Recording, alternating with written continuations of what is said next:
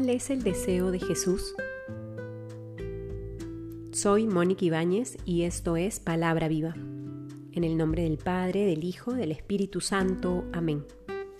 Del Evangelio según San Juan, capítulo 17, versículos del 20 al 26. No ruego solo por estos, sino también por aquellos que por medio de su palabra creerán en mí, para que todos sean uno como tu Padre, en mí y yo en ti. Que ellos también sean uno en nosotros, para que el mundo crea que tú me has enviado. Yo les he dado la gloria que tú me diste, para que sean uno como nosotros somos uno. Yo en ellos y tú en mí, para que sean perfectamente uno, y el mundo conozca que tú me has enviado, y que los has amado a ellos como me has amado a mí. Padre, los que tú me has dado, quiero que donde yo esté, estén también conmigo, para que contemplen mi gloria, la que me has dado, porque me has amado, antes de la creación del mundo. Padre justo, el mundo no te ha conocido, pero yo te he conocido, y estos han conocido que tú me has enviado.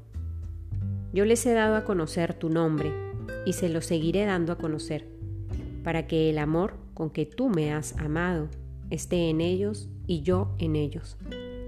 Palabra del Señor. Vamos ya terminando este tiempo de Pascua y seguimos rezando el Evangelio de San Juan, donde hemos podido participar de esta despedida que Jesús hace con sus apóstoles donde les anuncia que llegará el Paráclito, el Espíritu Santo, quien los fortalecerá y no los abandonará, no los dejará solos. Ya en unos días vamos a celebrar Pentecostés. Y en este texto que la liturgia nos propone hoy, podemos entrar mucho más al corazón de Jesús.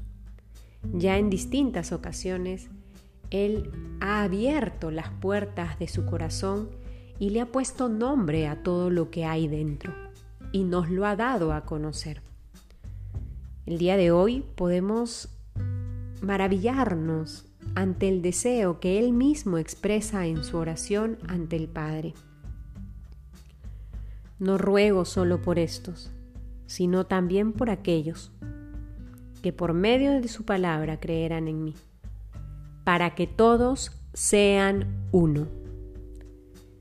Jesús ha hecho camino con nosotros y ahora que ascenderá a los cielos para que llegue el Espíritu Santo, le clama al Padre por nuestra unidad, que todos sean uno, como tú y yo somos uno que ellos sean uno con nosotros. Jesús nos recuerda que como cristianos estamos llamados todos a fijar nuestra mirada en Él, a amar la verdad que es Él, a acoger la vida que es Él y a caminar por el camino que es Él. Es eso lo que nos une como cristianos. Casi podríamos decir que la única manera de mantenernos unidos es fijando nuestra mirada en Cristo, cuidando de que nuestro corazón se desvíe para perseguir falsos ídolos, para anclarse en ideologías que nos alejan del Evangelio el Señor nos invita a anclar nuestro corazón en su amor, a vivir la caridad.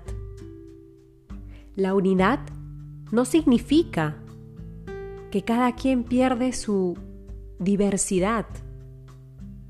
No significa que todos tenemos que ser exactamente iguales. A eso no nos invita Jesús, sino cómo enriqueceríamos el cuerpo que es la iglesia.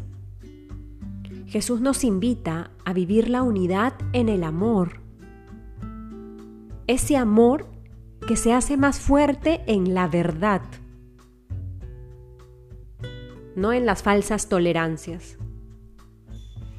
Que este Evangelio nos permita renovarnos en el llamado que el Señor nos hace, de amar su palabra y vivir según ella, para que nuestras acciones manifiesten con mucha fuerza que Él está vivo, que Él es el dueño de nuestro corazón, que Él es la verdad que sostiene nuestra existencia, nuestra historia y la historia de toda la humanidad.